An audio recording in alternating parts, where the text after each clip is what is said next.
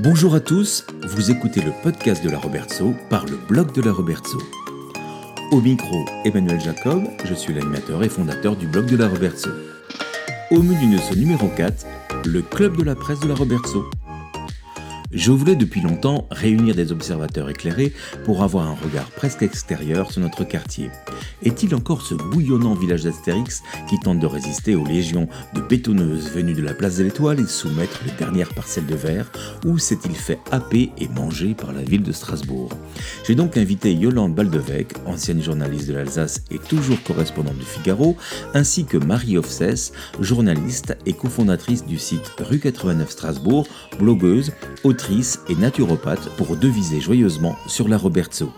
Un modeste club de la presse, mais passionnant et passionné, vous allez l'entendre, que je vous laisse découvrir dans quelques instants. Le temps de vous dire que vous pouvez écouter et vous abonner au podcast du blog de la Robertso sur l'application podcast d'Apple, Magellan et SoundCloud.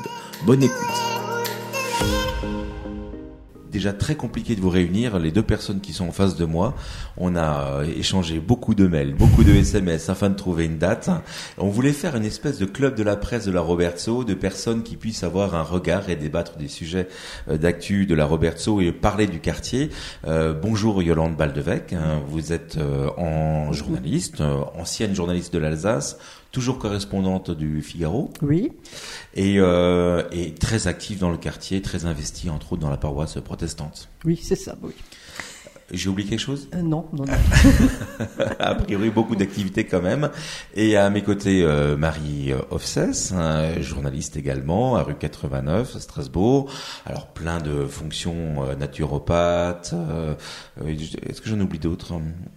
Auteur, auteur de livres à succès. Autrice, autrice, s'il te plaît. Autrice, auteur. Mm. Autrice. Autrice, d'accord, ok. Et, euh, et aussi habitante du quartier euh, et euh, très investie euh, dans notre quartier, euh, par exemple au signe de Bussière où tu as fait une conférence euh, hier soir, d'accord Alors aujourd'hui on voulait vous réunir pour parler de bah, du quartier, pour parler de la Roberto que vous connaissez bien, pour avoir votre regard, pour avoir votre opinion sur savoir ce qu'est-ce que c'est la Roberto, qu'est-ce que c'est ce quartier, quelle image il il, donne euh, au reste de la ville. Alors, je vais vous donner une réflexion que j'ai lue sur les réseaux sociaux à l'ouverture du tram euh, E de la prolongation du tram E au cœur de la Robertso vers l'arrêt Escale, j'ai lu, oui, les Robertso, les, les, Bourges ont eu droit à leur tram. Est-ce qu'on a un quartier de Bourges ici? Traditionnellement, non. Euh, moi, ça m'étonne même parce que moi qui suis né ici il y a fort longtemps, 67 ans, euh, j'ai connu l'évolution du quartier, mais à l'origine, c'est un quartier de gens plutôt modestes, hein, de, gens qui, travaillaient euh, soit au port du Rhin, soit à, la papeterie. Il y avait beaucoup de maraîchers aussi. Il y avait des, des gens, une petite classe moyenne commerçante. Mais pour moi, à l'époque, c'était ça les bourgeois de la Robertso. Euh, c'est un quartier qui a énormément changé, évolué, mais, mais moi je pense qu'il reste quand même très mélangé. C'est un, un, un, quartier où il y a, euh, bon, euh, nonobstant la, la, cité de Lille qui, qui est déjà un, un, quartier à part, mais que un petit peu à part, mais moi je considère que ça fait partie de la Robertso. Je vois pas pourquoi on, on a soudainement décidé que, que c'était que c'était à part de la Robertso, si ce n'est pour des, des raisons de, de calcul urbanistique. Mais bon, ça c'est. Il faut juste rappeler la, la circonstance de quoi vous parlez, c'est que au dernier euh, PLUI, euh, il y avait euh, la, la, Robertso a été scindée en deux parce qu'effectivement mettre la cité de Lille dans le dans la Robertso, ça faisait automatiquement monter les le pourcentage de, de logements sociaux qui est grosso modo à 27%, et l'exclure, ça faisait baisser dans le reste de la Roberto. Oui, mais, mais, bon, moi je trouve que pour les gens qui habitent là-bas, c'est assez curieux de dire qu'ils font pas partie de la, de la Roberto. Hein. Mm. Ils en font partie puisque les établissements scolaires, notamment le collège, de toute façon les, les concernent. Il y en a un collège unique pour tout le quartier. Pour revenir à l'histoire du tram, euh, moi, bah, ce dont je me souviens, c'est que effectivement, on a La payé. La question c'était est-ce que ouais. c'est un quartier de Bourges? Ah ok. Euh, alors, est-ce que c'est un quartier de Bourges? Je dirais euh, en partie aujourd'hui, sans doute, depuis une trentaine d'années, euh, voire une quarantaine d'années. Il y a quand même une proportion de gens qui ont les moyens, qui se sont installés, donc depuis les années 80 et jusqu'à jusqu'aux années 2010, euh, dans ce quartier. Il se trouve que effectivement, l'épine dorsale du tram E est plutôt sur cette sur ce secteur assez favorisé, qui est notamment l'ancien quartier où on se trouve là aujourd'hui, puisqu'on est rue des Maraîchers. Dans cet ancien quartier, très agréable à vivre et forcément du coup très prisé. En revanche, il y a d'autres endroits dans le quartier qui sont beaucoup moins euh, nettement euh, ben, en termes immobiliers et donc forcément la population est un peu différente et c'est pas forcément des, petites zones qui sont desservies par ce fameux tram E qui je le rappelle quand même s'arrête à l'escale alors que on a des gens jusqu'à Renaissance enfin le quartier part plus au nord euh, tout le secteur autour de la clinique Sainte-Anne etc qui est pas desservi par le tram et qui est aussi très mélangé. Mais il y a toute la partie est du quartier, rue du Goujon, Imrich, etc., où effectivement on a on a des deux, puisqu'à l'école Adler, euh, donc l'école de la Robertso qui est au cœur du quartier, qui est qui dessert, enfin, dont la zone de chalandise entre guillemets, et tout cet est du quartier, le cœur du quartier, hyper mélangé, avec euh, ben euh, vraiment de tout à l'école. Alors pourquoi cette, cette image pourquoi cette image de quartier à part, de, quartier un peu astérix euh, dans le cœur de Strasbourg?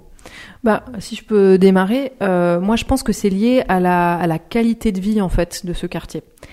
Il est de fait un peu bourgeois parce que il y a encore beaucoup de verdure, des grandes maisons, euh, des jardins, etc. Et donc il est très agréable à vivre. Moi qui ai des enfants euh, en bas âge, mais Yolande tu connais ça aussi, c'est un quartier dans lequel euh, ben les enfants peuvent très facilement aller à l'école, au collège à pied, sans passer par des grands axes, très passants, etc. C'est très agréable, c'est très villageois.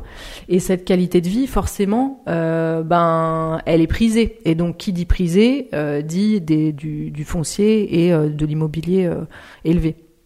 Mais disons que moi, je ne retrouve pas vraiment l'aspect village du quartier. Ah. Moi, je sais qu'autrefois, en alsacien, on disait Schkeinsdorf. Hein. D'ailleurs, euh, ici, on parlait en alsacien particulier.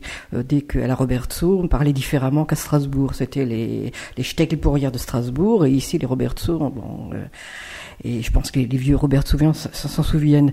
Mais donc moi, je trouve que c'est, on a plutôt perdu cet aspect village. Hein, je, je, regrette un petit peu. Et puis je trouve aussi que les jardins sont pas tellement grands. Moi j'ai habité pendant 25 ans à Mulhouse. Alors j'ai habité le, bas du Réberg. Hein. Le, le Réberg c'est, vraiment le beau quartier.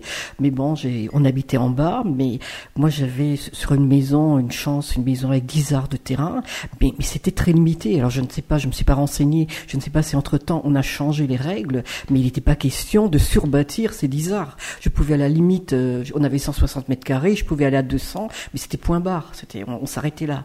Donc moi ici, je trouve que finalement, ça reste un quartier agréable. Moi, quand je suis revenu, quand on a cherché dans les années 2000 à habiter quelque part, je suis revenu ici parce que j'avais, j'avais encore de la famille, des, des, des parents très âgés, enfin pas mes parents directs, mais j'avais quand même euh, un oncle et une tante très âgés qui habitaient là, euh, dont je me suis toujours occupée. J'avais ma mère. Enfin, donc, donc on est revenu, on avait des amis ici, donc on est revenu spontanément ici.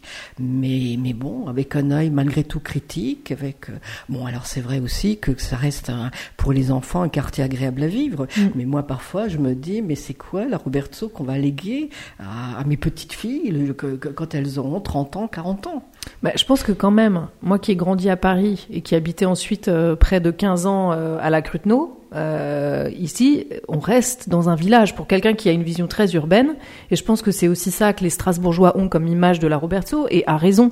C'est-à-dire que par rapport à d'autres quartiers euh, où effectivement la végétation a, pas de et, le vert n'a pas de place. Euh, ici, on a des, des, bâtiments assez bas, on a quand même des jardins de devant, on a quand même des, même des jardins de derrière, même s'ils sont pas très grands. Euh, on a et c'est le gros point positif quand même du tram E et de l'extension de cette année. Euh, on a un aménagement, des aménagements urbains qui font quand même une belle place euh, à, la, à la nature. Alors certes, une nature très domestiquée, organisée, etc., mais quand même de la verdure. Et voilà, pour avoir vécu moi dans des quartiers vraiment plus urbains, j'apprécie énormément ça. Donc votre votre thèse, c'est effectivement le quartier, c'est un quartier vert par comparaison à l'hyperurbanisation du reste de Strasbourg bah, hyper-urbanisation, urbanisation tout court. On est quand même dans des villes. Si vous allez dans d'autres villes euh, en France ou ailleurs, euh, je veux dire, dès qu'on est dans du haussmannien classique, ce qu'on a dans la Neustadt ou même dans la, dans la ville plus ancienne, euh, c'est tout à fait incongru d'avoir ce qu'on a ici à la Roberto, qui est proche pour moi du périurbain.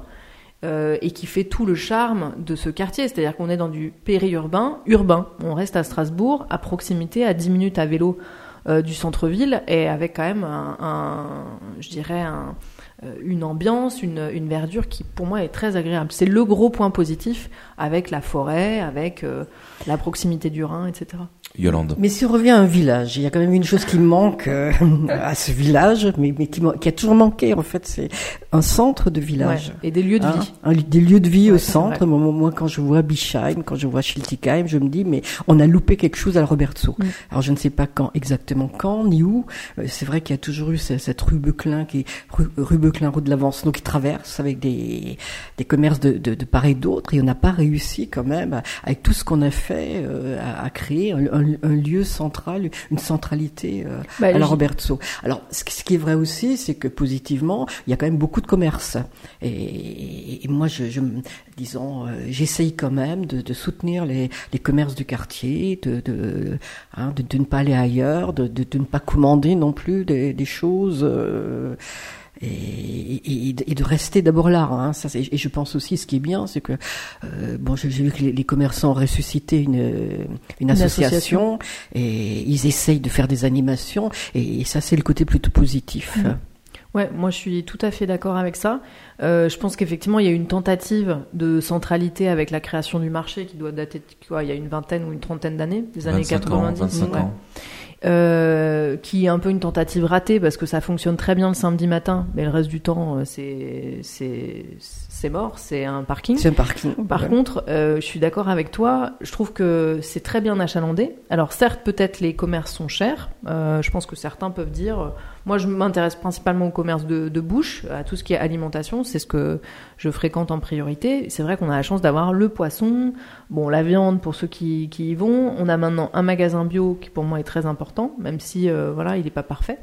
Euh, et effectivement, je fais très attention à faire toutes mes courses euh, marché, maraîcher. Quand même, le gros point positif de ce quartier, c'est qu'on a le maraîcher bio de Strasbourg sur place. Donc moi, j'ai fait quasiment toutes mes courses et je trouve ça vraiment génial de pouvoir avoir un maraîcher bio en circuit court euh, dans notre quartier. Donc euh, ça, il y a même deux maraîchers. Hein mais le ouais, mais bio, voilà, moi, pour moi, c'est important que ce soit bio. On est raisonné sur l'autre. D'accord. mais effectivement, le fait de, de, conserver cet aspect maraîcher et, euh, et pour moi, c'est hyper moderne. C'est-à-dire que on est en train de réfléchir à de l'inceinture maraîchère, à relocaliser une partie de la production maraîchère euh, dans le cadre ben, de, des exigences écologiques, de transition, réchauffement climatique, etc. Et on a la chance dans ce quartier d'avoir encore un maraîcher même voilà une exploitation qui a été relancée, qui est très positivement euh, relancée d'ailleurs, et qui nous propose euh, des produits locaux, bio, à des prix tout à fait abordables et qui permettent même de squeezer le, le marché. Donc moi je trouve que ça c'est grand luxe quoi. Donc les atouts de, du quartier, vous êtes en train de les, les, les mhm. c'était mon point suivant, mais vous êtes déjà en train d'effleurer le sujet. Quels sont les atouts de ce quartier par rapport à d'autres quartiers ou même tout simplement Qu'est-ce qui fait venir les gens ici? Qu'est-ce qui vous a fait venir ici? Qu'est-ce qui vous fait rester? Alors moi, la raison pour laquelle on est venu s'installer, donc moi j'habitais euh, à la Cruteno, et euh, il se trouve que euh, je suis tombée amoureuse d'un Robert Sauvien. Donc euh, il y avait de toute façon un tropisme, je dirais, culturel, familial, historique. mais ce qui nous a fait basculer, c'est que j'ai obtenu un jardin familial rue de la Fourmi, qu'on a gardé quelques années, et, euh, et, la proximité du jardin, et je reviens à cette nature, à cette proximité de la forêt, de, de du fait qu'on respire, qu'on n'est pas dans un îlot de chaleur, on est dans un endroit les plus frais en été de Strasbourg. Pour moi, c'est vraiment ce qui a fait levier. Euh, voilà. Non, non, mais moi c'était aussi, le, disons, une espèce de, de tropisme familial euh, qui, qui, a fait que je suis revenu ici et que, que c'est ici que pendant pendant 25 ans, je, je, on revenait quand même assez souvent le dimanche, que j'ai gardé des amis, que j'ai gardé un réseau. Et pour moi, il était évident que si je revenais à Strasbourg, c'était aussi pour euh, pour venir là où je, où je continuerais de, de faire ma vie, de, de, de vivre, d'aller euh, dans, dans, enfin, d'avoir des relations avec d'autres gens. Moi, moi, je suis pas quelqu'un de refermé sur moi-même, donc euh, moi, il me faut un environnement, il faut que je puisse parler aux gens, il faut. Euh, Est-ce que la Robertson n'est pas devenue une cité dortoir? On entend souvent ce, cette critique. Euh, oui, les gens viennent ici, ils trouvent ça très agréable, mais il y a peu d'activités à côté. Alors, euh, moi, je, je, serais très nuancée par rapport à ça. Je pense qu'effectivement, si tu vas à la Cité des Chasseurs, euh, clairement, on est dans une cité dortoir. Euh, les gens euh, vivent dans leur maison. alors même s'il y a une association de quartier, etc., je pense que quand même globalement, la nouvelle population de la cité des chasseurs et une partie d'ailleurs de la Roberto vit entre ces quatre murs. Quand on a la possibilité de s'offrir une maison ici, quand même pas donné, généralement on vit pas beaucoup sur l'extérieur. Mais néanmoins, moi, je trouve qu'on peut, grâce effectivement à l'école, alors moi, ça a été beaucoup l'école, parce que contrairement à Yolande, j'avais pas d'attache. Euh, c'est grâce à l'école j'ai commencé à rencontrer des gens, certes très différents sociologiquement de ce que de la population de la Cruteno, donc qui me ressemblaient peut-être moins euh, en termes, je sais pas moi, euh, culturels, avec des habitudes différentes, où effectivement on se retrouve plus chez soi entre entre amis que en terrasse, place d'Austerlitz où nous on allait tout le temps. Donc il n'y a pas je dirais, cette sociabilité, moi j'ai pu la retrouver de cette façon-là, mais avec quand même la frustration de ne euh, pas avoir de lieu euh, pour sortir le soir, de pas avoir de bar. Donc cité dortoir, oui, à cause de ça, je pense que ce serait très différent si on avait des lieux de sociabilité euh, autres que la médiathèque qui est super bien, mais super sympa, très bien achalandée. Donc pour les enfants c'est super. Il y a des lieux pour les enfants, il n'y a pas vraiment de lieu pour les adultes. Il y a des restos, mais il n'y a pas de, il y a pas de bar, il n'y a pas de, il n'y a pas de pas de place. Il n'y a pas de place. Pas de place. Ouais, c'est vrai. Il y, a des restos et, et, et, quand même euh, euh, donc dîner Hein, ouais, c'est ça. Euh, dépenser une certaine somme d'argent aussi. Euh, et, c'est vrai que, mais il faut, dire que, que la, Roberto avait un, nombre incalculable de de, de guinguettes, de guinguettes et, tout a été transformé au, fil du temps euh, en restaurant. Moi, moi, je me souviens que petite fille, on, on allait boire un verre à la Vignette, sur la terrasse de la Vignette. On allait, mes parents allaient boire une bière. Enfin, bah, ce serait les gens se retrouvaient. Si c'était possible. voilà. C'est sûr. Mais mais bon, ça c'est visiblement c'est pas prévu. Hein. Alors, on m'a parlé d'un projet, justement, euh, enfin, sur la place Mélanie, maintenant, une sorte de place,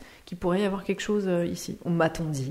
on verra. Il y a des choses qui se murmurent, mais pour l'instant, rien d'officiel. Enfin, j'ai entendu parler de trois choses, mais rien n'est sorti réellement, donc on va pas en parler parce que pour l'instant, c'est qu'un stade de rumeur. Mais effectivement, est-ce qu'on n'est pas dans le, quand je vous parlais tout à l'heure du village d'Astérix, je pensais aussi à toutes ces associations bouillonnantes qui font parler d'elles dans le quartier, parce qu'il y a le quartier, euh, il y a une manière de vivre ce quartier, effectivement, de défendre euh, ce côté un peu entre guillemets village, même s'il a énormément évolué par rapport à ce qu'on avait ne serait-ce qu'à une dizaine d'années. Mais est-ce que les associations, la mobilisation citoyenne ici n'est pas plus forte qu'ailleurs? On a, on a quand même deux, deux, deux associations, euh, dont la DIR et, et, la SER, qui vont publier chacune euh, un journal qui sera distribué dans les boîtes aux lettres des, des habitants, qui, qui, se mobilisent assez, qui euh, on va avoir bien sûr le blog de la Robertso qui est relativement lu, on va quand même en parler, mais effectivement il y a pas mal, il y a beaucoup de vie citoyenne ici qui fait en sorte qu'on parle aussi beaucoup de politique. Oui, mais il y a une double vie citoyenne. Moi j'ai l'impression quand même que les deux associations sont un peu vieillissantes Hein.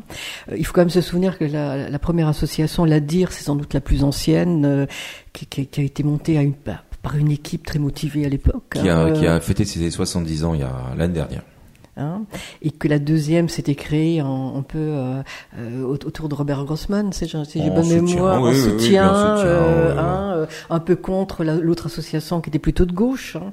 Aujourd'hui, je pense qu'elle défendent un peu les, disons les, les mêmes dossiers. Je ne sais pas s'il y a vraiment une très grande différence entre entre les uns et les autres, mais, mais je trouve que moi, ce qui me frappe, c'est que la mobilisation citoyenne, entre guillemets, elle passe plutôt par des, par des gens qui réagissent à des projets qui se font devant chez eux ou à côté de chez eux.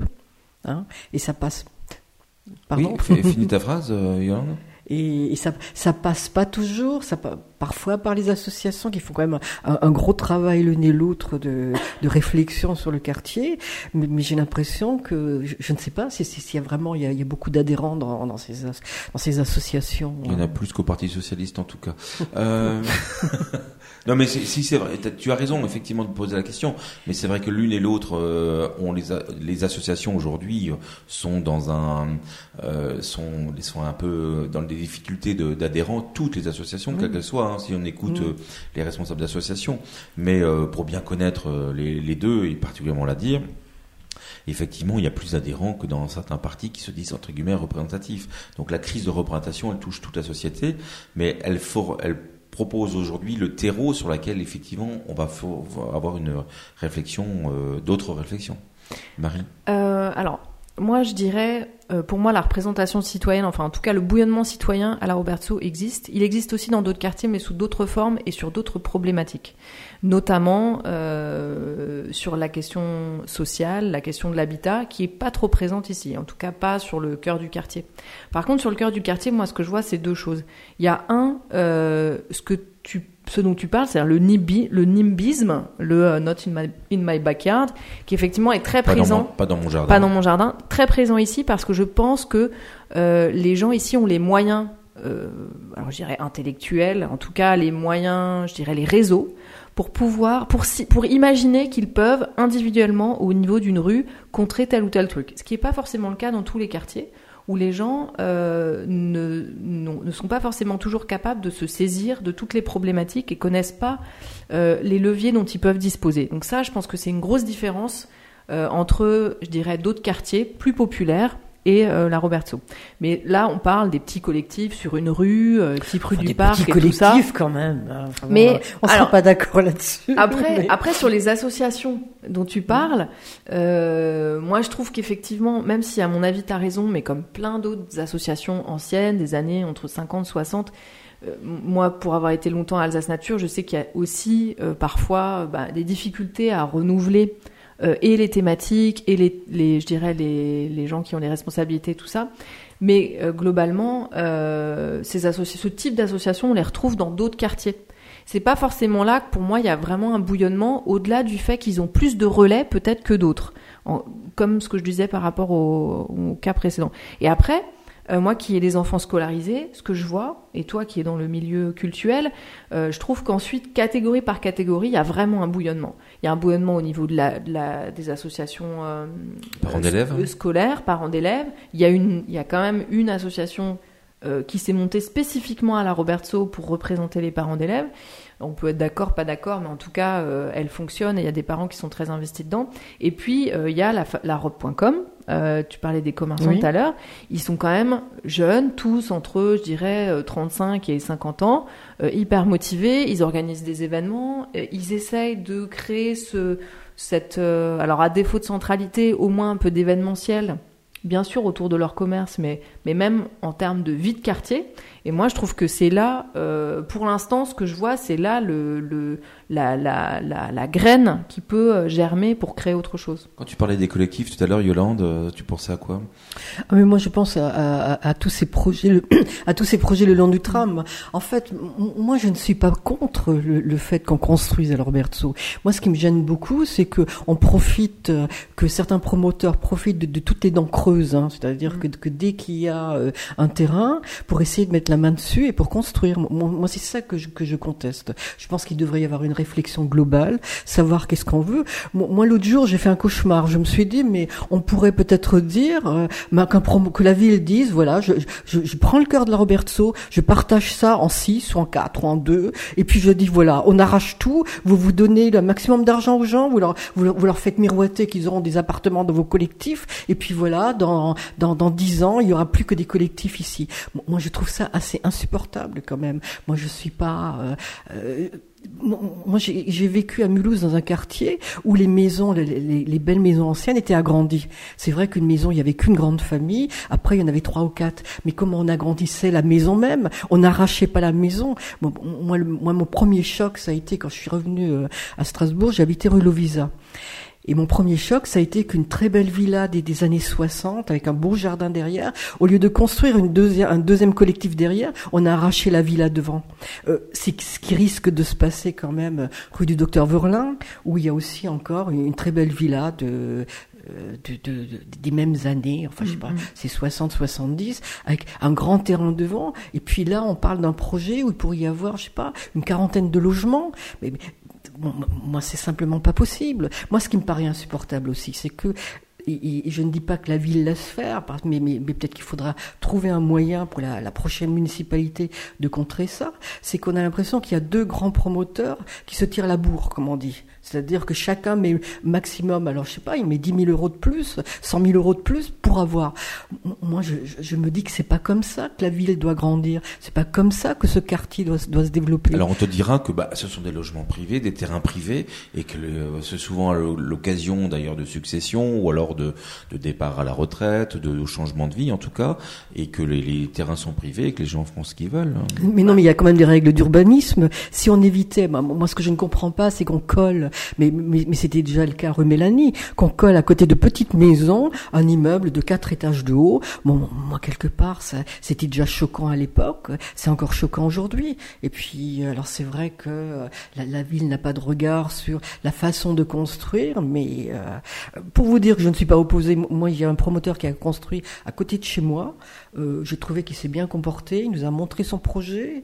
Euh, bah, on s'est pas opposé à lui, on n'a pas, on n'allait pas lui faire la guerre il faut être raisonnable. Mais, mais là, moi, j'ai l'impression que, quand on colle comme ça le long du tram actuellement, je crois qu'il y a en gros des projets pour 150 logements, 200 mmh. logements, avec chaque fois un parking, alors qu'on sait très bien qu'il y a beaucoup de gens là qui ont malgré tout deux voitures. On fait quoi? Ces gens, ils vont sortir comment de leur parking? Enfin bon, moi, moi, je pense que, que c'est ça le problème. Euh, mon reproche, c'est que on ne réfléchit pas, on ne se met pas autour de la table, on ne regarde. Il y a quand même des urbanismes qui ont, ont peut-être des choses à dire. Il y a des, il y a des, des architectes qui habitent la Peut-être qu'il faudrait leur demander.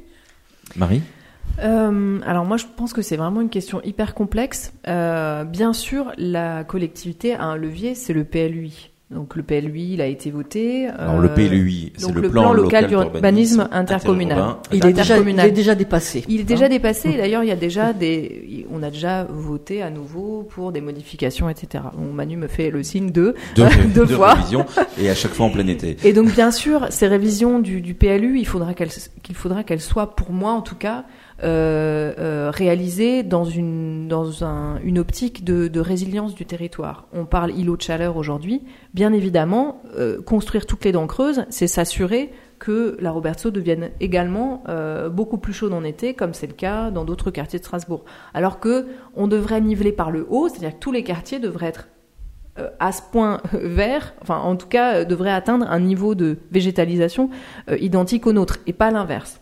Après, bien évidemment que ce quartier-là, pendant les, les, les, deux, les deux dernières mandatures, ait une forme de rattrapage euh, voilà, c'est quelque chose qui est d'un certain côté contesté, d'un autre côté, je dirais légitime. Après, il y a une façon de faire. Ce que je sais, c'est qu'il y a, y a un premier. Le PLUI a, mis un objectif de nouvelle construction sur le sur le quartier, sur la Robertso, sur l'ensemble de la Robertso.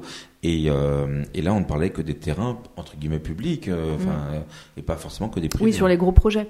Alors bien sûr, les gros projets, à mon sens, ils doivent être revus dans ces optiques, euh, je dirais vraiment écologiques. mais les dents creuses, c'est aussi hyper important. Je suis tout à fait d'accord avec Yolande. Dans notre rue, parce qu'on habite dans la même rue, Yolande et moi, dans notre rue, il y a encore quelques dents creuses qui, bien sûr, pour garantir cette bioclimatie, doivent être conservées. Euh, et là, euh, c'est le PLU, puisque si s'il n'y a pas de règles, ben quand c'est des terrains privés, les privés peuvent vendre à, n'importe qui. Là où moi je me ferais l'avocat du diable entre guillemets de la municipalité actuelle, c'est que je sais que autant il y a des projets qui ont été, euh, à mon avis, assez bâclés, où, où les promoteurs ont eu vraiment les coups des franches pour faire des trucs qui parfois sont vraiment moches, hein, disons-le. Après, à mon goût, euh, et selon les enjeux que moi je considère comme importants.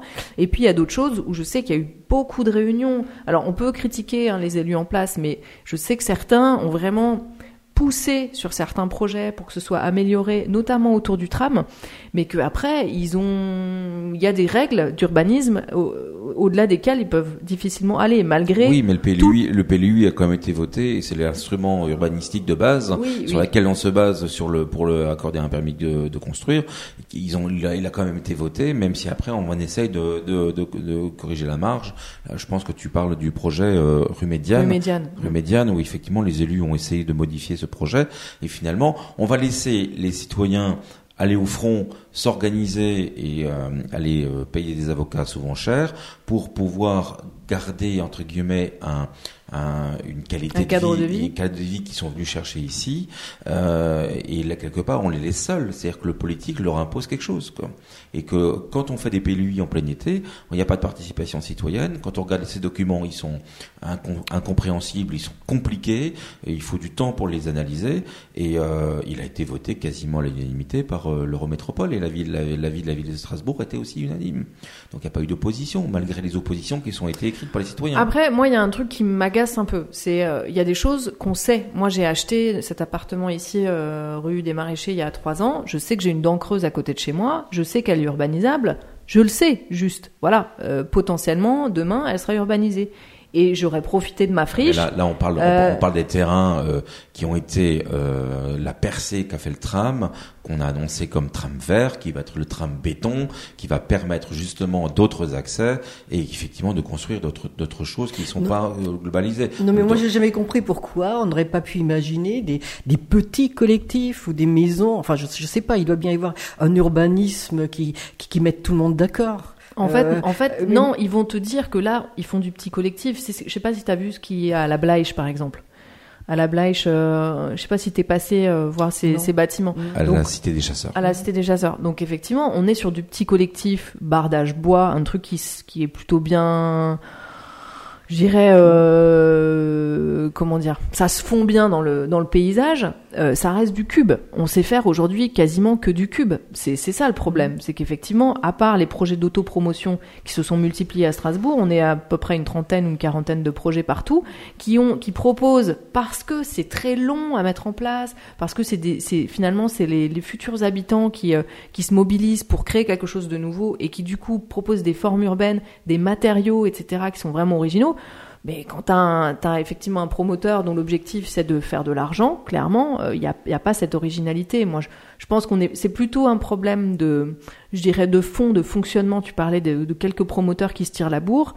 Euh, il faudrait qu'il y ait de la diversité en fait. Euh, il non, mais je ne sais pas pourquoi on n'a pas décidé à un moment. Alors, je ne sais pas comment on aurait pu faire que dans ce secteur-là, on essaye de faire effectivement de l'autopromotion, on essaye mm. de faire venir d'autres gens parce que c'est aussi une autre catégorie de gens. Comme on, a, comme on a, comme on a réservé les terrains de, euh, de du jardin de Marthe à une destination. C'est une question de coût. En fait, c'est une question de coût. Quand tu as des terrains privés ici à la Roberto, les groupes en autopromotion qui de toute façon savent qu'ils vont être obligés de payer 3000, 4000 du mètre, si en plus ils ont un foncier qui est très cher, parce que le problème c'est qu'à la Roberto, le foncier est très cher. Donc les dents creuses. mais le foncier n'est pas cher comme ça. C'est parce mm. que il y en a un qui dit ah mais moi je vous donne plus. Moi, c'est ce qu'on nous dit, hein, c'est ce qu'on nous dit. Ah, ah, ah non, mais moi j'ai un promoteur qui m'a dit ça. Il me dit, moi je peux pas m'aligner sur certains de mes collègues ou sur les très grosses boîtes parce que moi quand je propose quelque chose pour un projet euh, et, et c'est quelqu'un qui, qui, a fait des projets, notamment Remélanie, qui sont assez acceptables, bah il dit c'est pas c'est pas vrai, c'est pas possible. Moi je peux pas mettre les prix qu'ils mettent eux. Mm. Mais ils, mettent. Euh, non, non, non, mais là je, je pense qu'il y a un. Pro... Imagine un, un collectif euh, en, de d'habitants en autopromo, ils, ils peuvent pas en fait, ils peuvent pas s'aligner. Il faut que ce soit des dents creuses mises à disposition par la ville. C'est le cas dans certains quartiers. Ce qui m'amuse, c'est qu'effectivement, le sujet est, passionnant. Ça vous a enflammé. Vous êtes parti toute seule. Euh, vous êtes parti sur le quartier de la de l'urbanisation. C'est réellement un problème aujourd'hui qui, euh, on le voit sur le blog de la Robertso, il y a, qui mobilise énormément de personnes et qui, euh, qui les fait réagir. Est-ce que clairement aujourd'hui, on pourrait pas mettre ça quand même euh, dans le point négatif du bilan de cette municipalité qui sort aujourd'hui, c'est ne pas avoir fait comprendre sa politique d'urbanisme à, la Robertso particulièrement et la faire accepter par ses habitants.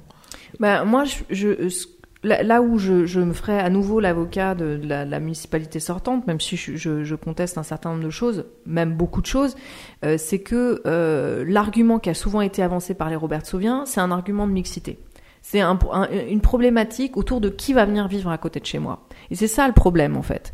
Euh, moi, quand je parle urbanisation, je parle bioclimatie, je parle effectivement climat, maraîchage, etc. sur des thématiques écologiques, qualité de vie. Euh, on n'est pas dans euh, j'ai peur de mon voisin parce qu'il y a quand même une dimension comme ça ici. Il faut le dire, faut faut l'accepter.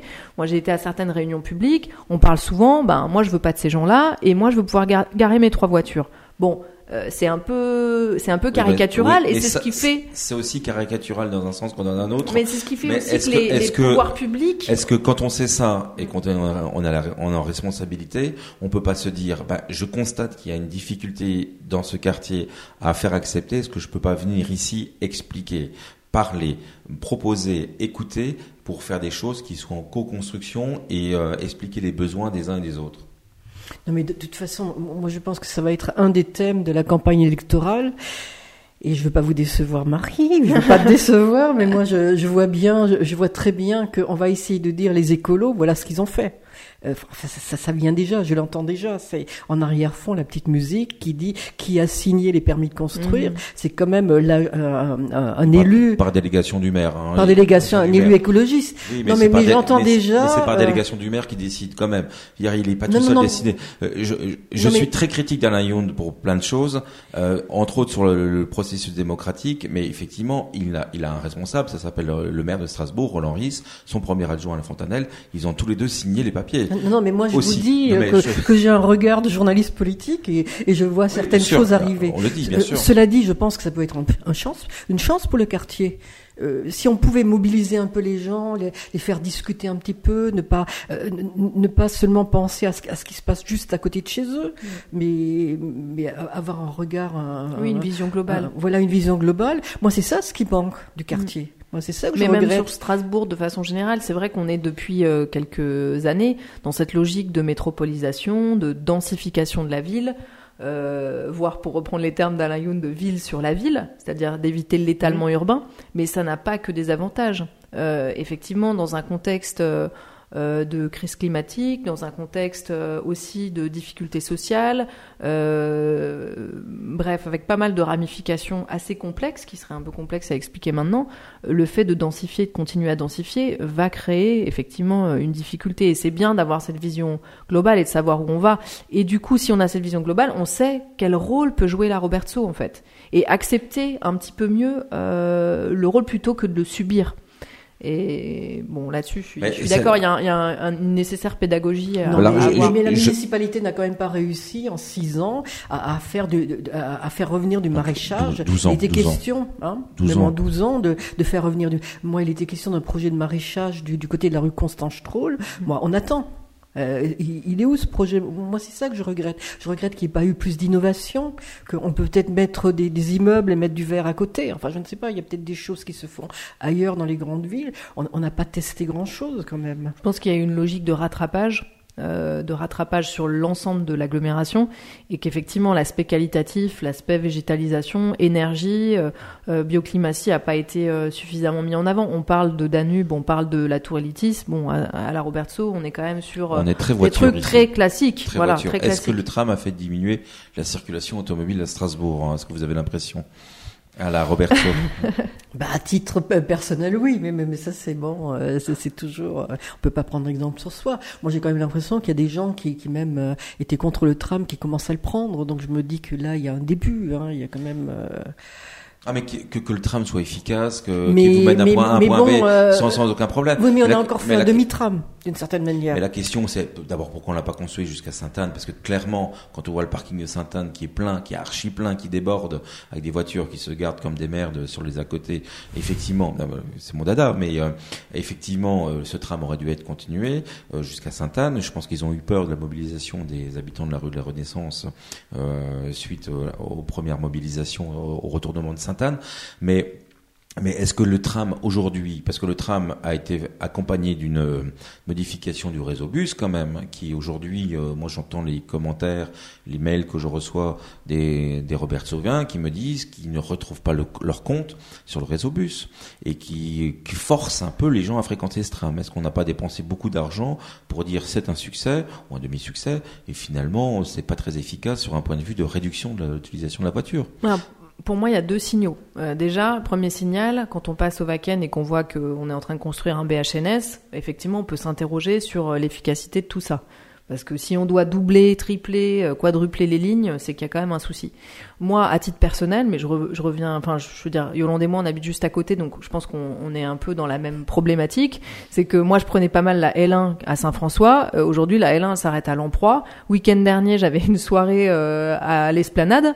Euh, ben on a fini, on était euh, glacé euh, à la station Lamproie, il y avait une demi-heure d'attente. Déjà, on a marché jusque là-bas. Enfin, franchement, c'était la galère. On a fini en taxi, quoi. C'est un peu la honte de dire ça, mais on a fini en taxi. Il y avait juste pas de bus. Et en plus, il était loin. Enfin, franchement, le, terminus à l'autre bout de la, ville, sur le rond-point Mélanie, à côté de Portales, c'est juste ridicule. Donc, effectivement, la le, le, le fait qu'il y ait euh, cette L1, elle soit, elle est un terminus. En, attendant euh, peut-être une percée, euh, quelque chose comme ça, non? Bah, je sais pas. En tout cas, pour l'instant, elle est dans un no man's land qui nous invite très naturellement à prendre ce tram, qui est beaucoup plus long que n'était la L1 pour aller à la bourse ou même la L6 pour aller en ville. Beaucoup plus long, mais effectivement très confortable.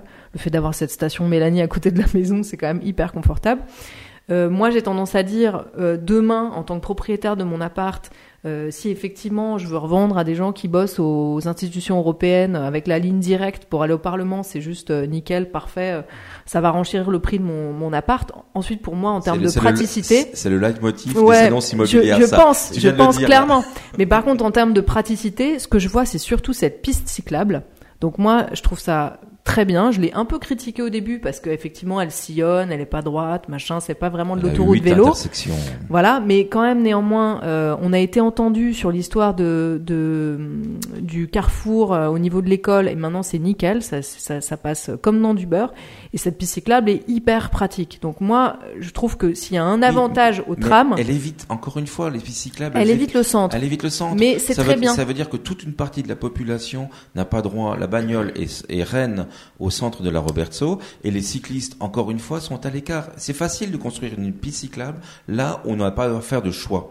C'est toujours comme ça, le piste cyclable, parce que le, les, euh, le piste cyclable, elle passe quai, quai des Alpes, elle contourne Strasbourg, mais quand vous êtes, devez prendre la place de la voiture, c'est toujours le choix de la bagnole qui est fait. Ouais, mais il se trouve que euh, la piste cyclable, pour moi, elle est utile parce qu'elle ne passe pas par la rue Beuclin, elle ne passe pas par les commerces. Elle est utile parce qu'on va rapidement là où on a envie d'aller, c'est-à-dire aller de la Roberto vers le centre-ville. Sur les transports, est-ce que vous pensez réellement qu'aujourd'hui, le, le, le nouveau réseau de transport cyclistes, hein, euh, pistes cyclables, euh, tram, bus et voitures fait diminuer la, pression automobile à la Roberto moi, j'en suis pas sûr. Moi, je pense de toute façon, il faudra attendre six mois. Euh, je, pense, qu'il faut du temps pour, laisser cela s'installer. Euh, moi, il y a une chose qui me gêne quand même. Le, tram avait été annoncé comme étant le tram qui irait à la gare. Et en, fait, je, je n'ai toujours pas compris pour quelle raison ce tram ne peut pas aller à la gare, pourquoi euh, il file à gauche sur Ilkirch, il vous oblige donc il y a c'était marqué dans le contrat triennal, pas celui-là, mais dans le précédent. il y avait un financement du tram, parce qu'une partie du financement du tram a été apportée par le contrat triennal, donc qui va lier l'État, euh, l'État et la ville de Strasbourg, dans sa défense de, le, la région, le département, oui. Défense de ah Strasbourg, capitale européenne, pour euh, avec une partie du financement du tram qui devait passer directement à la gare pour ramener les et donc eurodéputés. On aura un BHNS pour, euh, pour oui, se mais faire. On n'a toujours pas compris pourquoi. Bah alors, je pense qu'un des arguments, mais peut-être Manu en a d'autres. Un des arguments, c'est le lycée. C'est-à-dire que le lycée de secteur est, euh, est, est, desservi par le tram E, puisque c'est le lycée de l'Esplanade. Mais effectivement, on fait le tour de Strasbourg pour aller au lycée. Je sais pas combien de temps les gamins mettent, mais je suis pas sûr qu'ils prennent ce, ce, mode de transport. Pas sûr non plus. euh, alors, on a parlé des transports, on a parlé euh, de la, la, politique urbanistique. Euh, j'aimerais juste qu'on fasse un petit bilan de la politique municipale euh, ici. Bon, ici, on vote généralement aux dernières élections, on a voté plutôt Keller que, que Roland Ries. Et euh, euh, même si euh, la différence de voix a été la différence de voix qui a permis à Roland Ris d'être élu, est-ce que c'est le quartier qui fait basculer l'élection ici? Écoutez, non. Moi, j'ai l'impression que le quartier évolue parce qu'il me semble bien qu'il a bien, il a voté pour Macron, il a voté aux européennes aussi, plutôt euh, pour la liste Renaissance. Donc, donc euh, je, je, ne sais pas si, si, je pense que la sociologie électorale aussi évolue de, de, dans ce quartier, mais je pense quand même qu'il y aura euh, pour la campagne, hein, euh, il y a un sujet dont on n'a pas parlé, c'est justement les projets de la, municipalité en, en, comme mairie de quartier. Euh, moi, comme conseillère presbytérale hein, de, la paroisse protestante, je, je suis arrivée un peu en, chemin euh, au conseil de quartier, et c'est vrai que j'avais entendu dire beaucoup de choses sur ce conseil. Je trouve que les associations s'y expriment plutôt bien. Je, je trouve qu'on assiste plutôt à des discussions sensées. Alors bon, évidemment, euh, chacun défend un peu son, son, son, point de vue, mais, je trouve qu'il vaut mieux que, que, ce qu'on m'en avait dit. Et, et l'inquiétude quand même et du conseil de quartier et beaucoup de gens des, des associations, c'est les projets de la ville concernant la mairie de quartier.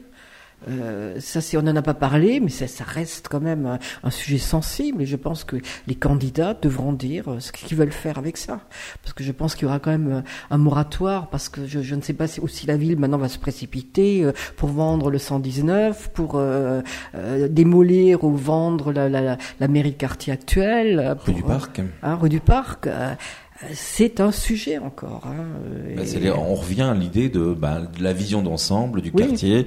Qu'est-ce que vont en faire? Qu'est-ce qu'on veut Qu'est-ce qu'on veut en faire pour le, la vie centrale du quartier et donc le centre de la Roberto ben, euh, Pour moi, il y a vraiment une question sur la centralité. On a beaucoup abordé avec l'histoire du foyer Saint-Louis, mais clairement, quand on écoute que ce soit Alain Fontanel, que ce soit même Eric Schulz qui est adjoint au, à l'état civil, euh, l'idée est plutôt avec le projet Lana, avec le projet de mairie de quartier peut-être euh, plutôt dans le secteur euh, cité de Lille, ou en tout cas à l'entrée de la cité de Lille, on est sur l'idée que la centralité du quartier bougerait vers le nord.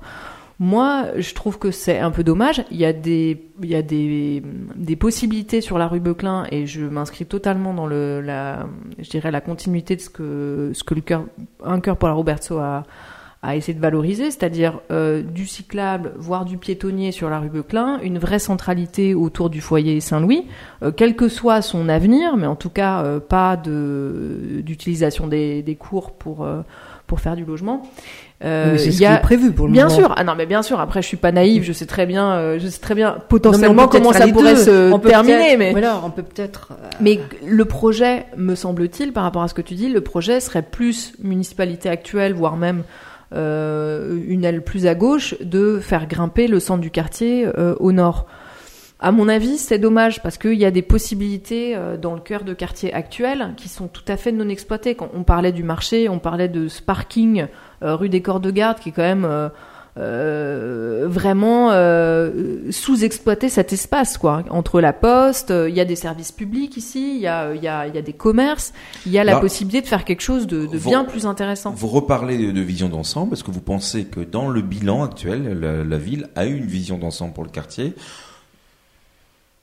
euh, ben, moi, j'ai pas vraiment l'impression. Je, pense qu'effectivement, le problème de la municipalité actuelle, c'est qu'il y avait des courants très différents, des gens qui s'entendaient pas, qui avaient des, je dirais, des agendas politiques différents. Donc, on a une partie euh, de, de la majorité actuelle dont l'objectif était de construire du logement. Donc effectivement, ça, ça a été euh, plus ou moins fait avec plus ou moins de bonheur. Et puis une autre partie qui euh, voulait ménager un peu la chèvre et le chou euh, pour pas se mettre à dos. De toute façon, alors moi j'ai envie de dire de façon un peu benoîte, puisque de toute façon ce quartier n'est pas un soutien pour la municipalité actuelle, pour une municipalité de gauche de façon générale, voire même écologiste. Mais sa bienveillance peut faire basculer une élection.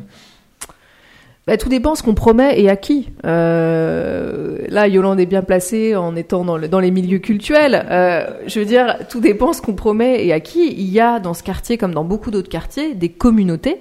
Et en fonction de qui va promettre à quelle communauté, euh, on peut faire basculer une élection. Mais moi, je pense que ça joue vraiment à la marge, parce qu'on est sur un quartier qui votait à droite, qui vote Macron, donc quelque part à droite quand même, euh, sur un quartier très légitimiste, plutôt dans la continuité, plutôt dans le quant à soi, euh, a envie de, de, rester quand même avec un certain, je dirais, euh, avec une niveau unité du vote Front National qui est assez forte au, à la Cité de Lille.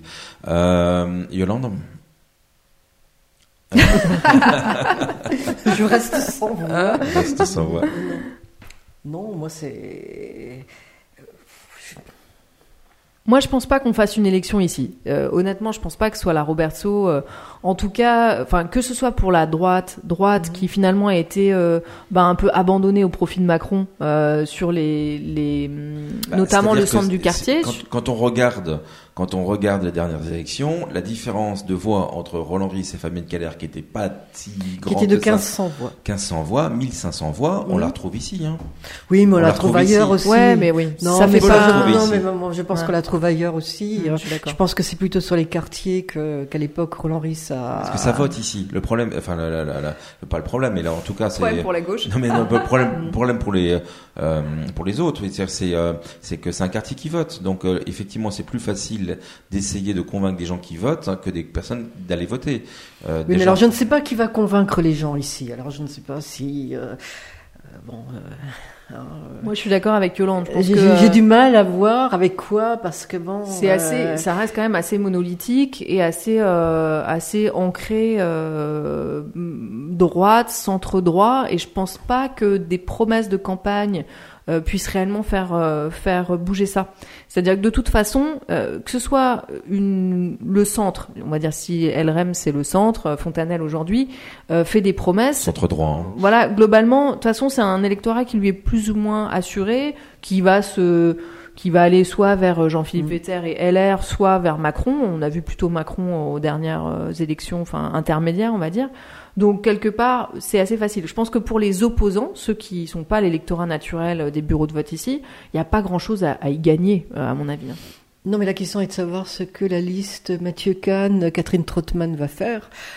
Parce que euh, ben, Catherine Trottmann avait quand même commencé sa carrière euh, Ici. comme socialiste ici. Secrétaire de euh, section de la Roberto. Oui, alors je ne sais pas comment elle va revenir. Je ne sais pas comment elle va revenir défendre le port autonome. On n'en a pas parlé, mais c'est quand même un sujet, ça. L'avenir du port, le, la- L'ouverture de la voie VNF, hein, et le, le raccordement GCO. et puis le Céveso, là, là, le, euh, le classement Céveso qui. euh, est- Mais là, on, on revient Moi, je quand pense même a à ce rien- que, ce oui, disait Marie Il n'y a rien à gagner en fait euh, il y a- il y a- Il y a- il y a des politiques qui sont disparates en fonction des personnalités. Catherine, dans son rôle, en jouant, dire moi je défends le port, je suis président du port, je défends le port, et qui est peut-être antinomique avec une euh, avec une Christelle Keller qui défend la réserve naturelle de, de la Robertso. Pourquoi on ferait passer des camions euh, polluants le long d'une réserve naturelle Et la question a été posée lors de l'enquête publique. Encore une fois, on nous a dit ouais, ouais, on peut pas classer du béton. Mais en même temps, personne ne voulait classer cette route hein, parce qu'on savait très bien qu'il y avait derrière une idée de réouvrir. Et c'est dans le projet de l'Eurométropole. Et donc c'est vrai qu'il n'y a pas de lisibilité dans ces dans dans, dans ces projets. Et ils tranchent pas, et ils tranchent pas. Et, Ils laissent le flou, et les, les uns et les autres. et les uns et les autres, et les, et les présidents et les maires laissent le, laissent le flou. Je voulais encore juste aborder un, un sujet qui était la culture hein, sur le quartier. Euh, le cœur de la Robertso a pointé à l'occasion de, du foyer de, de, de l'affaire du foyer Saint-Louis euh, ben, l'idée d'avoir une salle, une salle culturelle type euh, euh, le, la salle qu'on a à Schiltigheim qui s'appelle d'ailleurs le foyer le, le cheval non pas le cheval blanc mais le le brassin le oui. brassin pardon qui est aussi le foyer Saint-Louis l'ancien foyer Saint-Louis de Schiltigheim aménageable qui pourrait accueillir des spectacles est-ce qu'on n'a pas besoin ici dans ce quartier de bientôt de 25 000 habitants d'avoir une vie culturelle un peu plus riche Alors, euh, moi, je, je, je pense que ça manque beaucoup plus d'espace de convivialité que d'espace euh, culturel. Je pense qu'on les a. uns les vont que les autres Oui, alors oui et non, parce que. euh, si j'ai un spectacle je vais forcément sortir le soir et donc forcément Bah, si on avait comme- un cheval blanc comme à Chili, effectivement, avec une salle de spectacle, une petite salle et un resto, ce serait super. Mais un, vraiment une Oui, ou salle. comme le salle- Scala. euh, Oui, ou comme le Scala à Neudorf, effectivement. Mais, oui, mais il euh, n'est pas question de faire, par exemple, à côté du, du foyer Saint-Louis, de la salle rénovée si elle l'est. euh, où autrefois, on, on donnait quand même des spectacles dans cette salle. Hein, euh, il n'est pas question de, de, de mettre euh, un, bistrot à côté. Mm. Hein, mais c'est vrai que ce format-là serait, serait super, mais euh, c'est pas forcément ce que, ce Parce que Manu, que- euh, ce dont Qu'est- tu parles. Qu'est-ce que j'entends euh, je, je, je vois beaucoup de personnes qui cherchent des salles, qui essayent de, de, de louer des salles pour des fêtes de famille, pour des, des rencontres, pour des spectacles. On a aujourd'hui une salle à, au parc de, au château de Portales qui va servir de, de refuge aux improvisateurs pour euh, euh, faire des spectacles. C'est tant mieux. Hein. On a un peu l'escale qui euh, fait de temps en temps des concerts avec Volute et qui accueille de temps en temps des spectacles, mais c'est pas une salle, c'est pas sa vocation de, de salle de spectacle. Un peu comme euh, même le, la salle qu'on va retrouver à Neuhof qui s'appelle euh, Django Reinhardt. le Django Reinhardt.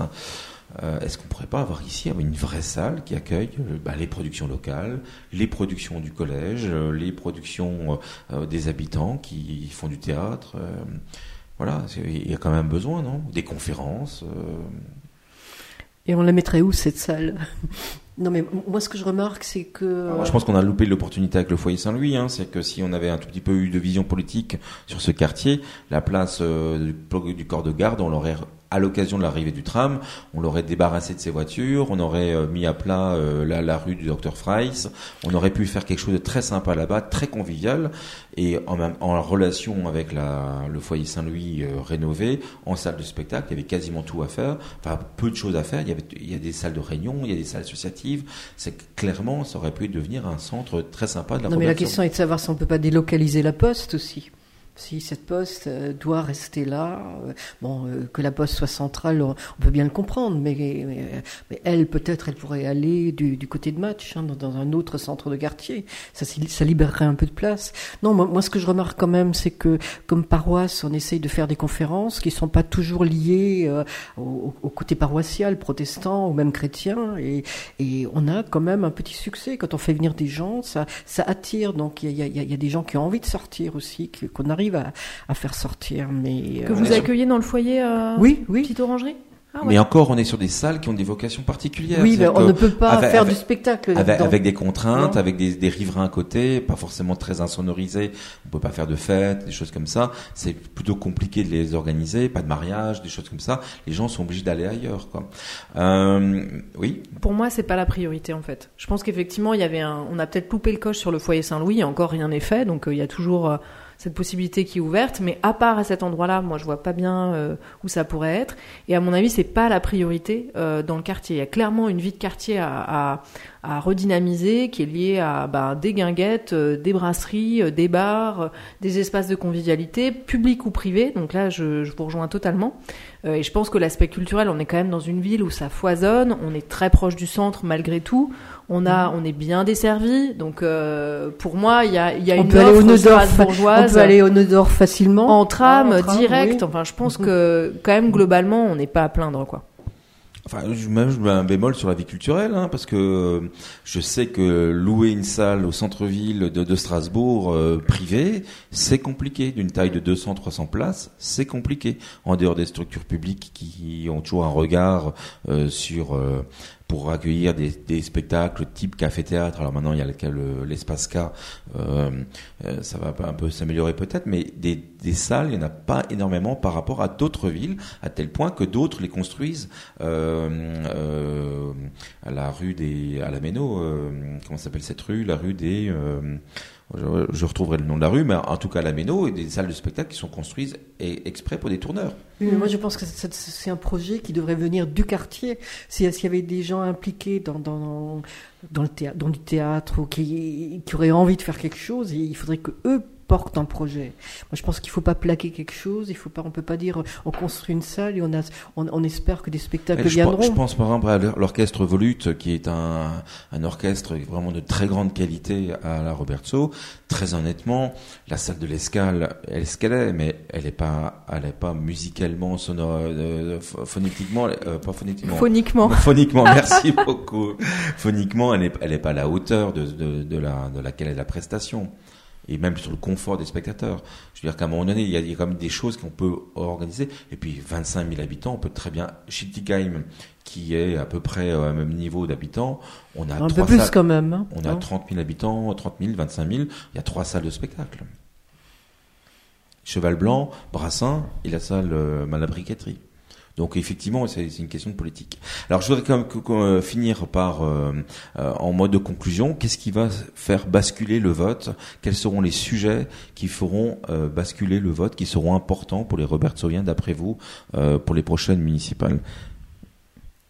Alors, pour moi, euh, bien évidemment, il y a tous les sujets dont on a parlé, notamment celui de l'urbanisation, la façon dont les uns et les autres vont se détacher ou assumer euh, le, bilan des 12 dernières années. Euh, et il y a aussi l'implantation des candidats. tu as fait sur le blog un, petit article avec les différentes personnes qui se sont impliquées ou pas impliquées, connues, pas connues dans le quartier. Et je pense que ça, ça peut éventuellement jouer.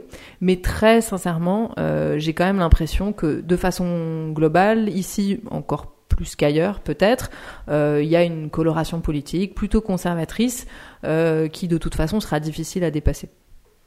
Moi je pense aussi que les gens vont se déterminer euh, et au niveau national. Hein, tout dépend. Est-ce que, que, comment Emmanuel Macron abordera le printemps? Euh, euh, quelle sera la, situation d'ici là? Personne n'est capable de le dire. Personne n'avait vu venir les, gilets jaunes, donc euh, et je pense que, que, les gens sont quand même le vote est déterminé aussi par ce qu'ils voient à la télévision, ce qu'ils entendent aux infos, ça, c'est très fort, sans doute. La deuxième chose, c'est aussi euh, le, la façon dont, dont, dont, les listes vont réussir à mobiliser le quartier, à essayer de, de, de, de, faire des réunions. Enfin, dans le temps, il y avait quand même des réunions, notamment au foyer Saint-Louis, où les gens venaient débattre. Est-ce qu'on va revenir vers ça? Est-ce qu'on va revenir vers ça Est-ce que les candidats ont envie de débattre ah, J'ai pas l'impression. Hein. La dernière, on a essayé, aux dernières élections, on a essayé de. Vous pouvez regarder les vidéos sur le site. Hein, on a essayé d'aller interroger les candidats euh, en leur posant les, mêmes questions pour que les gens puissent euh, se faire une opinion, euh, le maire Roland Ries nous a quand même envoyé balader quoi. Il n'a pas envie de débattre. Hein, donc ben, moi j'ai plus l'impression que effectivement à la Robertso, comme c'est un quartier qui a une coloration politique depuis déjà plusieurs dizaines d'années assez fixe.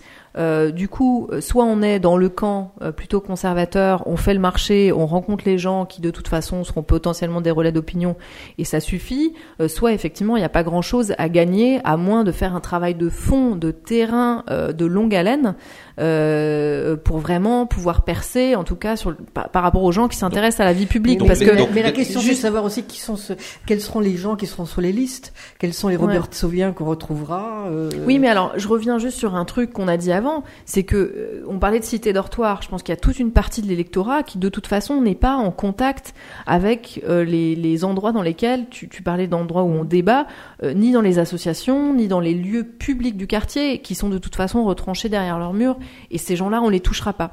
Donc, euh, donc c'est finalement assez fermé. Pour moi, c'est finalement assez fermé. Donc les sujets, on a parlé moi, je pense quand même c'est l'urbanisme, l'écologie quand même, parce que c'est lié les, les, deux. Hein, le, rapport à la nature, rapport à la nature, préservation de l'environnement. Enfin bon, même si c'est l'environnement l'environnement proche, malgré tout la sécurité. Est-ce qu'on a, est-ce qu'on a... je pense qu'il, je pense qu'il faut pas l'oublier ce, ah ce sujet-là. Euh, bah, les gens même, euh, les, gens sont attachés à ça, même, même s'ils ne sont pas directement concernés. C'est quand même le quartier le plus tranquille de tout Strasbourg. mais, ça, ça, n'empêche pas, ça n'empêche pas du, du, deal, ça n'empêche pas qu'il y, a, qu'il y, a, des choses qui se passent quand même. Hein. Il y a, puis il y a quand même, alors, euh, euh, fondée ou non, la, la, la, crainte de ce qui peut se passer, euh, peut-être même fantasmer à la cité de Lille. Ça c'est et, là-bas il y a sans doute là-bas il y a, plus de voitures brûlées dans le quartier la Roberto historique qu'à la cité de Lille. Mais il y a quand même un, un, sujet là-bas. C'est il y a quand même on a parlé du vote Front National ou euh, à la cité de Lille. C'est quand même un, un sujet qui, qui, doit nous interpeller. Hein, À partir du moment où on prend ce quartier en, compte, hein, euh, mais sur l'aspect, et il y a aussi une espèce de, il y a quand même aussi une pauvreté dans ce quartier. Mm. Il n'y a plus de service public d'ailleurs, hein. il n'y a plus un service public. Hein. Moi je pense que sur le thème de la sécurité, tu as raison. Euh, moi je l'élargirais effectivement à, la problématique Céveso et du port. Euh, le PPRT, etc. Donc je sais pas trop ce que pensent les gens qui sont du, dans le secteur euh, Carpe Haute, euh, Imrich, etc. Mais bon, ils peuvent aussi se déterminer par rapport à ça. Et puis il y a le rapport euh, au consulat de Turquie, à tous ces gros équipements euh, qui sont qui prennent énormément de place, qui ont qui ont changé des choses bah, en termes de circulation, etc. et l'image que les gens peuvent en avoir. Euh, ça, ça peut éventuellement jouer, mais plus dans le côté peut-être euh, rejet euh, des autres et de ce qu'on ne connaît pas que. Euh, on n'a pas parlé de l'Europe dans le. Merci de l'évoquer, Marie. On n'a pas parlé de l'Europe à la Roberto. C'est pas un quartier européen? Dans les caractéristiques de là où on n'a on pas évoqué bah, Pour moi, le côté européen du quartier, c'est clairement une partie de ses habitants. Euh, on parlait des chasseurs, mais pas que. Euh, il y a quand même euh, un côté cosmopolite ici, l'école européenne, les familles. il y a beaucoup de familles qui je travaillent. Je veux pas lancer le débat, ah. parce va, on arrive sur la fin. Mais pourquoi on l'a pas évoqué tout à l'heure? Pourquoi c'est pas venu naturellement? C'est marrant. Mais parce qu'ils sont un peu invisibles quand même. Hein. Alors on a tous des amis. Hein. moi je connais, je, connais des gens à la paroisse aussi. On a lieu d'Europe. Ah bon, on sait où tu veux nous emmener là. Il est coquin, ce, cet Emmanuel Jacob. Excusez-moi. Je... mais je, je suis d'accord avec toi. Sur, sur...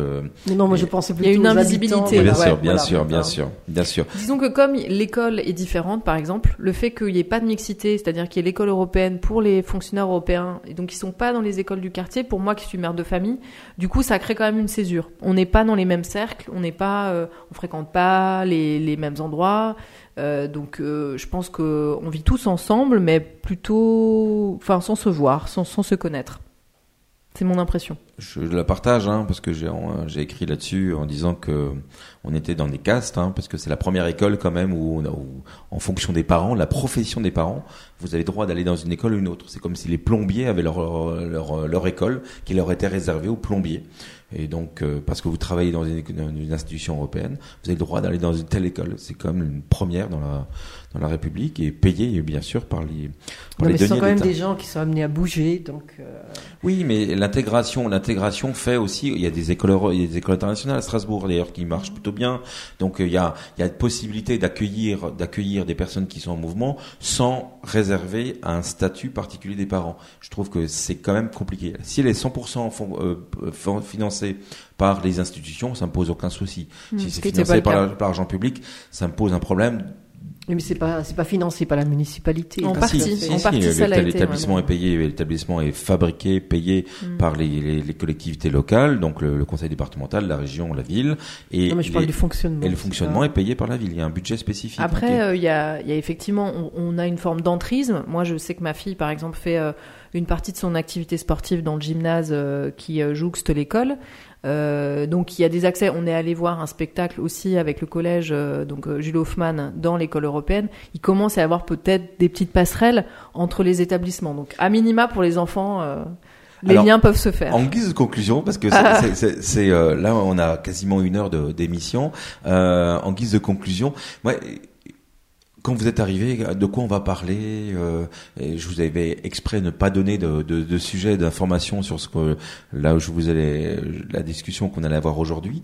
Bah, finalement, je, je constate que euh, bah, la Roberto c'est passionnant. Vous êtes, euh, il suffit d'appuyer sur le bouton, vous avez des choses à dire. Est-ce que c'est un quartier qui fait parler? Mais pour les habitants, oui. Hein, maintenant, je ne sais pas. C'est- vrai que, nous, je pense que comme journaliste, quand on fréquente des gens et ils vous voient déjà arriver avec votre casquette et puis ils se disent tiens, si on a des choses à dire, on, va lui dire. Donc, euh, on, est censé faire caisse de, ré- de résonance aussi. Mais, je, pense, oui, que c'est un quartier qui fait parler. C'est un quartier dans lequel les gens sont, euh, dont les gens sont assez, je pense d'ailleurs comme tous les quartiers, les gens sont attachés quand même à leur lieu de vie. Euh, c'est le cas ici parce que souvent, bah, on a mis assez cher pour se payer euh, un truc, donc forcément, euh, il y a cette dimension-là. euh, on a envie de, de, de valoriser son, son quartier et par-delà son bien. Donc je pense que ça compte. Mais de façon générale, euh, on est, je veux dire, vous allez à, à Cronenbourg, vous allez même au Neuf ou dans des quartiers plus populaires où nous peut-être ce serait pas notre euh, notre style et, nos envies. Euh, Il y a un fort attachement à son lieu de vie. On a envie de le défendre, on a envie de, de mieux le connaître, euh, d'y être potentiellement impliqué quand c'est dans notre caractère. Est-ce que, comme pour paraphraser la, pour reprendre la citation par contre de l'ancienne pasteur de la Robertso, Monica Gauchet, qui disait Robertso un jour, Robertso toujours. Est-ce que c'est un quartier qui marque? Oui, puisque moi, moi j'ai au moins choisi d'y revenir après avoir été euh, très longtemps euh, parti. euh, oui, euh, oui, oui, ça marque. Mais bon, euh, euh, ça marque aussi dans le.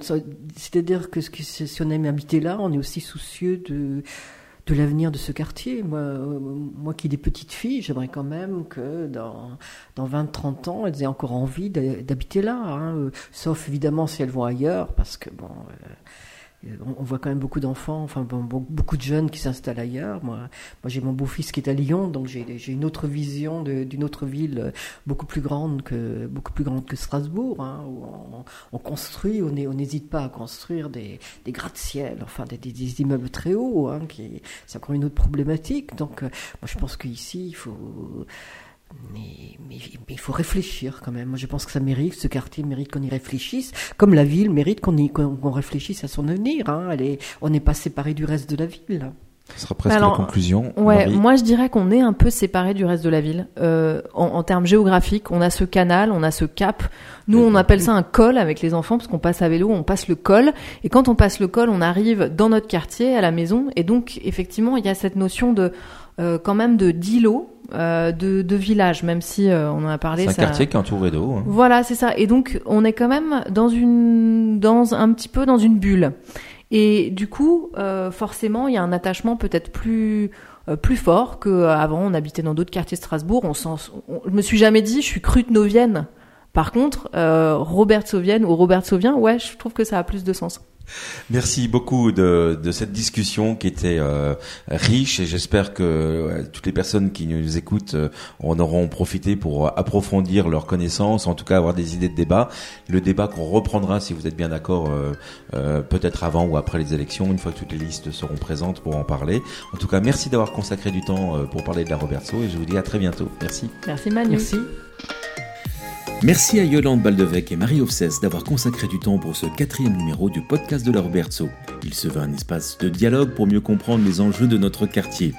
Vous souhaitez que nous abordions un sujet qui vous passionne, vous questionne dans le prochain numéro du podcast de la Robertso N'hésitez pas à nous soumettre vos propositions ou vos commentaires directement sur le blog de la Robertso ou sur les réseaux sociaux. Si vous souhaitez également faire partie de l'équipe du blog de la Robertso ou animer un podcast, vous êtes les bienvenus. Une seule adresse, robertso.eu. Merci pour votre écoute et à très bientôt pour un nouveau numéro du podcast de la Robertso.